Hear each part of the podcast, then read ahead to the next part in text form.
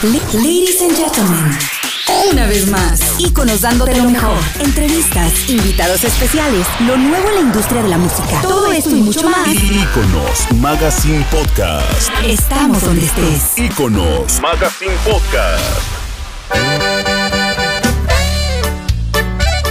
Bienvenidos al Iconos Magazine Podcast. Yo soy Rosy Oros y me complace en presentarles a Mario Madrigal, que está en la línea telefónica. Él es líder y pues el mero mero, el mero mero de la senda norteña. Mario, bienvenido, ¿cómo estás? Buenas tardes. ¿Qué tal, Rosy? ¿Cómo estás? Pues, hombre, un enorme gusto saludarte. ¿Cómo estás? Muy bien, muy bien. Pues aquí encerraditos. Y igual me imagino que tú también estás encerrado y por eso nos estamos comunicando contigo, porque eres nuestro segundo artista que estamos entrevistando en esta semana de lanzamiento de nuestro podcast de Iconos Magazine. Y pues tenemos mucho que platicar. Comencemos, ¿cómo estás en este encierro? ¿Cómo te cayó esta pandemia?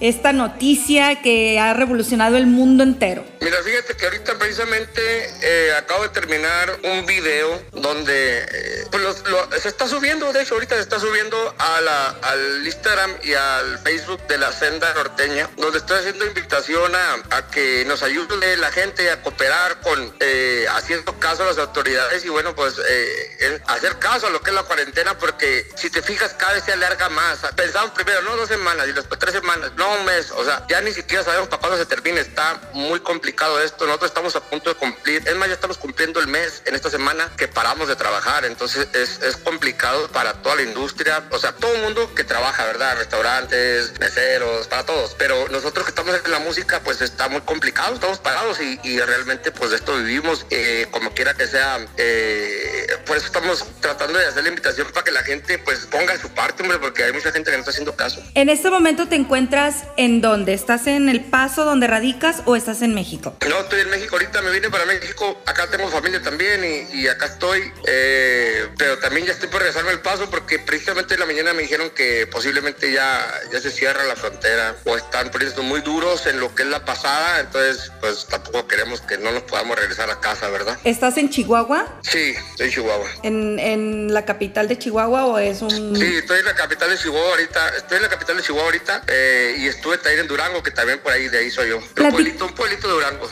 ¿Cómo se llama? Se llama Las Nieves Durango. Las Nieves Durango. Cuéntame, eh, muchos de los grupos, muchos de tus colegas están aprovechando este tiempo de encierro para encerrarse precisamente en el estudio de grabación. ¿Algo así has estado haciendo tú con tu grupo? El grupo en estos momentos está en el estudio, ahí en Juárez, Chihuahua. Están, eh, yo hice mi parte acá precisamente la semana pasada. Yo ya grabé lo mío, me lo mandaron a otro estudio por acá de. Yo fui allá a la comarca lagunera, ahí grabé la voz de unas canciones y los muchachos están ahorita haciendo la música, lo que faltaba ahí en Juárez en estos momentos lo están haciendo. Eh, hemos hecho muchas cosas, eh, pero aún así se, complica, ¿eh? Aunque digas, eh, tienes todo el tiempo del mundo, sí, pero no está disponible la gente, ni los estudios, ni, ni, ni nada, ¿verdad? O sea, no está tan fácil. Por ejemplo, nosotros grabamos en San Antonio, Texas.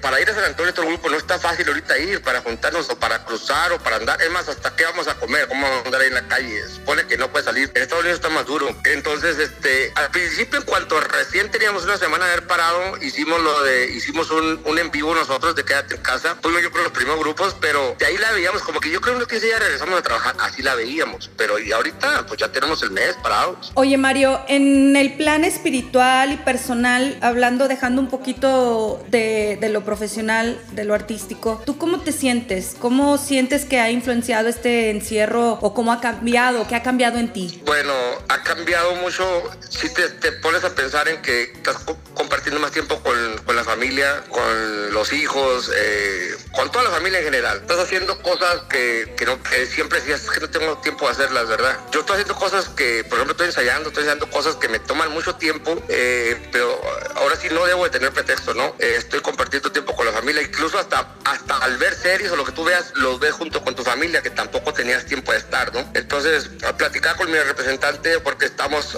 arreglando unas fechas de diciembre, me está pidiendo los videos, dijo, se ve lejos, dije, sí, pero él me dijo, pero necesito hacer los videos para que las personas crean que, que, el evento es real, ¿verdad? Entonces le dije yo, oiga, pero me está pidiendo el 25 de diciembre, entonces normalmente descansamos el 24, ¿no? Y me quedé pensando, no, pues, pues ni siquiera sabemos cuándo regresamos, no sé, que pues dele todo el mes, porque pues ni siquiera sabemos cuándo vamos a trabajar. Entonces estás aprendiendo valorar el trabajo y a valorar el tiempo en familia, a valorar el tiempo en casa, ¿no? Definitivamente crees que, que al regresar, que no sabemos, volvemos a repetir, no sabemos, vas a regresar siendo una persona diferente, no solamente en el plan profesional, pero personal. Yo creo que sí. Estamos viendo muchas cosas que, que te digo, no le poníamos atención al 100 y, la estamos, incluso hasta, pues yo en el, en el trabajo, eh, viendo cómo se comportan los muchachos, aquí también te das cuenta quién es quién, ¿eh? el que aguanta, el que no aguanta, el que te dice, eh, o sea, como tú como dueño de un grupo también te das cuenta de quién está contigo. Yo tengo unos muchachos que siempre han estado bien disponibles siempre y en esta ocasión pues a mí me está tocando hacer la, la labor de, de, no abandonarlos de alguna manera, ¿verdad? De alguna manera porque somos pues somos personas que dependemos de la música, entonces este, aquí es donde te das cuenta también quién es quién, de aquí para allá y de allá para acá. Y te, te ha dado la oportunidad también de considerar cuáles cosas te hacen feliz o, o de apreciar las cosas que tienes y valorarlas y sentirte feliz con ellas, me imagino. Sí, sí, sí, me pongo, o sea, me pongo a pensar todas las cosas. Eh, ayer platicaba aquí en casa como hace seis años y medio que yo empezaba con la senda norteña, seis años y medio, damos ya casi los siete, que yo quería que una disquera me agarrara y que para, como grupo, que agarrara a la senda norteña y pues ninguna disquera quería.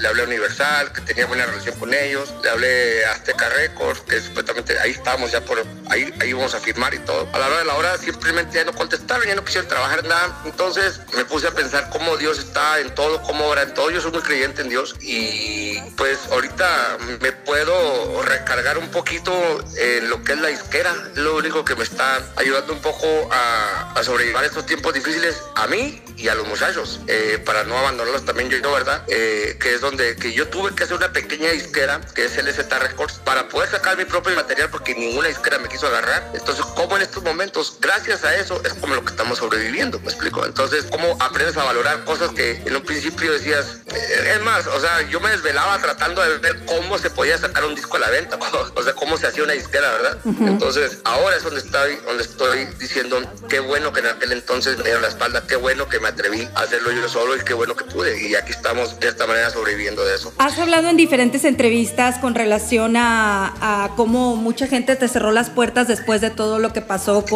con el conjunto Atardecer, de donde tú eras también uno de los líderes, y de la difícil situación que pasaste con tu ex manager Benjamín Pérez, etcétera. Yo sé que es un, un tema un poco antiguo, pero en estos momentos también eh, a lo mejor es momento de reflexionar en cómo per perdonar y olvidar. Sé que lo has hecho, pero habemos muchos que tal vez no sabíamos bien la historia que habías pasado, pero es, es un momento, ¿no? Para reflexionar entre, en, en, en todos esos momentos difíciles y puertas cerradas que ahora están súper abiertas, gracias a Dios, gracias, como lo mencionaste, gracias a, tus fans, al increíble apoyo incondicional de los fans que te trajiste contigo y que, que se agregaron además de los que ya tenías. Sí, mira, eh, es un tema que, es un tema que, que cuando yo estaba seis años y medio, eh, poquito más de seis años, no, siete años, pues casi los siete años que me salí de ahí. Eh, mismo Benjamín también es el manager de, del grupo que, que yo hice, que yo hice, así lo puedo decir, porque aquí,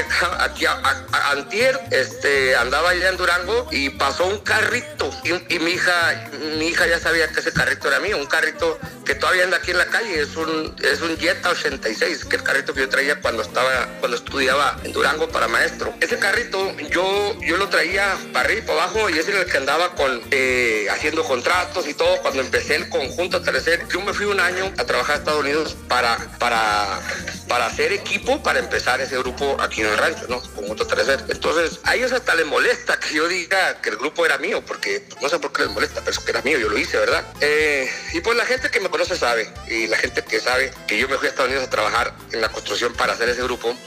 Entonces pasó un carrito donde, donde se ríe mi hija y le dice que si le iba a comprar ese carrito para que ella fuera a la escuela y pues se ríe porque ya está bien viejito, ¿verdad? Pero me recuerda, ese carrito me recuerda cuando, cómo empecé ese grupo y cómo al final de cuentas lo está disfrutando o cómo lo disfrutó mucho ya al final otra gente que ni nada tiene que ver y yo lo hice. Entonces Benjamín, que es el manager de ese grupo, yo me salí porque él se robó el nombre de una manera, quisiera entenderlo un poquito. Él después me dijo que lo hacía porque tenía miedo que lo corriéramos, ¿verdad? O sea, él se, lo, él se, robó el nombre para asegurar su trabajo ahí como manager, eh, no para corrernos ni para, ni para nada. Entonces, ok, yo lo quise entender un poco y siempre lo he saludado, nos lo topo allá en las juntas de Las Vegas a ti también te veo ahí. Eh, ahí lo he saludado, pero él sabe que le he expresado en persona y le he dicho que, que, que, a mí me duele que me haya robado el nombre porque me lo robó con mi propio dinero. O sea, yo le, yo le dije, hágame el favor de registrar, de, renovar el registro del nombre y a nombre del otro cantante y y lo registró a nombre de su empresa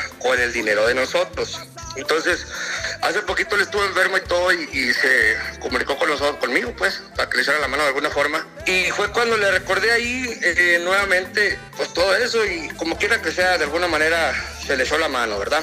De alguna manera le echamos la mano, pero no, no, no soy así como para decir, ah, no, no va a ayudar, lo va a bloquear, no quiero hablar de él, no, nada. Entonces, sí es un tema ya quemado conmigo porque muy, muy me lo, me pregunta gente cercana, ¿no? Pero él, él sabe que, que, él me pidió disculpas, él me pidió disculpas y todo. Entonces, pues yo, yo la acepté y lo saludo, siempre lo veo y se acerca y todo. ¿no? Él fue también una de las personas que se me cerró las puertas también, o sea, también él me cerró las puertas. Él, él intentó que la senda no funcionara, que no caminara ni que despegara, pues, ¿verdad? Entonces, ha habido muchas, muchas de esas, pero pues imagínate que me pusiera a pelear con todos los que me cerraron las puertas, pues no trabajaba, o sea, estaría parado. Entonces, es negocio y hay que seguir trabajando. Y bueno, para cerrar este tema, entonces sí se puede perdonar, sí se puede perdonar de corazón una traición o, un, un robo, un, una, una puñetada, ¿se, ¿se, puede, ¿se puede perdonar? ¿Se puede llegar a perdonar? Pues es que mira, yo sí lo perdoné porque es que también yo creo que tiene que ver el nivel de, cómo fue la traición, ¿no? Él a mí no me robó para dejarme fuera, él me robó para él asegura su trabajo, porque a mí no me corrieron. Yo me salí cuando me molesté y me di cuenta que hizo eso. Me molesté y me salí, pero no quiere decir que, me hayan corrido. Entonces, yo ya después entiendo y veo, y, al contrario, hasta le agradezco a Dios que me salí. O sea, como me ha ido bien con la senda norteña, estoy contento con la senda norteña. O sea, no me arrepiento ni me da lástima ni me da nada que me haya hecho eso. Por eso quizá, quizás si, si no lo hubiera armado, pues estaría muy enojado, ¿no? Estaría muy molesto, batallé mucho, pero pues la verdad, la verdad yo sí, yo, yo le hablo bien, o sea, me lo topo y hasta la otra se tomó una foto conmigo y todo.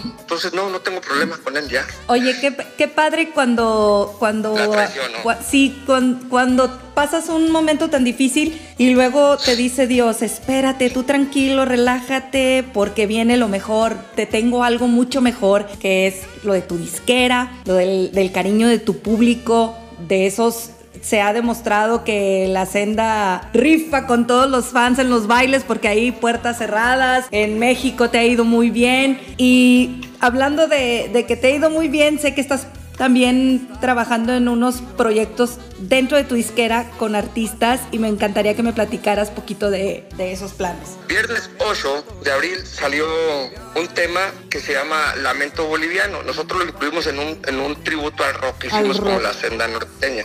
sí. Que me encantó. El tributo al rock eh, estuvo muy bueno. Ha sido pues eh, viene dentro de un disco que se llama 24 horas, un concepto que se llama 24 horas y ese tributo al rock eh, ha sido buenísimo, lo ha aceptado buena gente, pero una de las canciones, Lamento Boliviano, la hicimos completa sola y la hicimos a dueto con, a dúo con en colaboración con La Zona X, que es un, grupo que, empezamos a desarrollar en este 2020. La Zona X ya ahorita cuenta con un disco completo en, todas las plataformas digitales, tiene ahorita ya 10 eh, videos oficiales en, YouTube y este, sacamos ese dueto. Y para el 16 de abril salió el tema aunque no sea conmigo, que es un, un, bolero muy, muy conocido, ¿no? Eh, que mucha gente lo conoce, eh, no sé si tú lo has escuchado, aunque no sea conmigo, este, eh, lo sacamos también a dueto La Senda Norteña y La Zona X también. Y bueno, esos dos temas y aparte los muchachos están trabajando en el estudio porque también estamos sacando material de, de La Senda Norteña porque tenemos que estar sacando muchas canciones nuevas. Estamos haciendo hasta una versión pop de una canción que se llama Si tú supieras, que yo la compuse y también va a salir en estos días. Ay, no, qué padre. a mí me encantó mucho esa, esa versión de ese tributo al rock. Creo que le salió increíble, me encantó. Creo que también podrían expander el género por ahí. Me encanta, me encanta. Y bueno, vamos a, vamos a escucharla, pero dices que salió el 8. Dentro de este podcast, Mario, vamos a tener esta sección que se llama En Confianza. Así es que te voy a hacer unas preguntas así medios medias coloradonas algunas y me tienes que ser, tienes que contestarme bien sincero. Ok.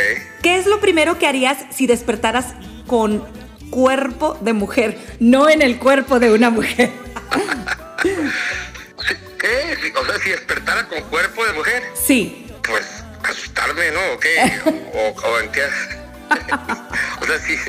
O yéndolo afuera chistoso, pues me pondría una tanga para ver cómo se me ve. Ah, Tengo buenísimo. buen cuerpo. ok, ruidosas o silenciosas. Ruidosa. Eh, hablo de las canciones. Sí, sí, sí, así, con mucha batería y muchos tambores y así, y platillas. ¿Con qué película te has quedado dormido en el cine? No sé, no- me ha pasado como unas dos veces nomás, pero la verdad no me acuerdo de estos momentos. No, no, no, te voy a quedar mal, soy malísimo para los nombres de películas. O sea, me gustan las historias, estoy, te la puedo platicar, pero el nombre nunca me acuerdo del nombre. Ok. si desaparecieran las redes sociales, ¿volverías a...? A salir a jugar con mis amigos. Muy bien. ¿Y alguna- a jugar con mis amigos, sí, eso. Sí, ok. Profesión frustrada. Ah, ibas a ser Este- maestro. Ibas a ser maestro. Iba a ser maestro, sí, por eso te digo, eh, estudié para maestro, pero yo quería ser maestro eh, en Estados Unidos. Entonces empecé, siempre, pues yo estudié en México y siempre quise, dije, voy a terminar y voy a aprender inglés voy a ser maestro en Estados Unidos. Pero pues se me atravesó la música. Maestro de secundaria, de primaria o De de... primaria, de primaria, pero, o sea, me quería, solamente necesitaba revalidar y, y aprender bien el inglés, ¿no? Para lograrlo allá. ¿A qué eres alérgico? Pues nada. A nada. Muy bien. Si fueras, si fueras estrella porno, ¿qué nombre tendrías? Ay, no sé. No sé, no sé. Es que se me ocurrieron muchas tonteras que no las decir. El Dilas. Una... silencioso, el silencioso, el silencioso. Ok. eh, y si pudieras ser una prenda de tu pareja, ¿cuál serías? Un brasier. Ok. ¿Y mm, alguna vez has estado en una playa nudista? No, vi una por, vi una por, en un hotel, Las Vegas, vi una cerquita, pero no, no, no, no he estado yo ahí. ¿Pero te interesaría estar? No, la verdad no. Siento que no hay mucho, no, no, me quedaría muy atrás ahí. me daría vergüenza, la neta.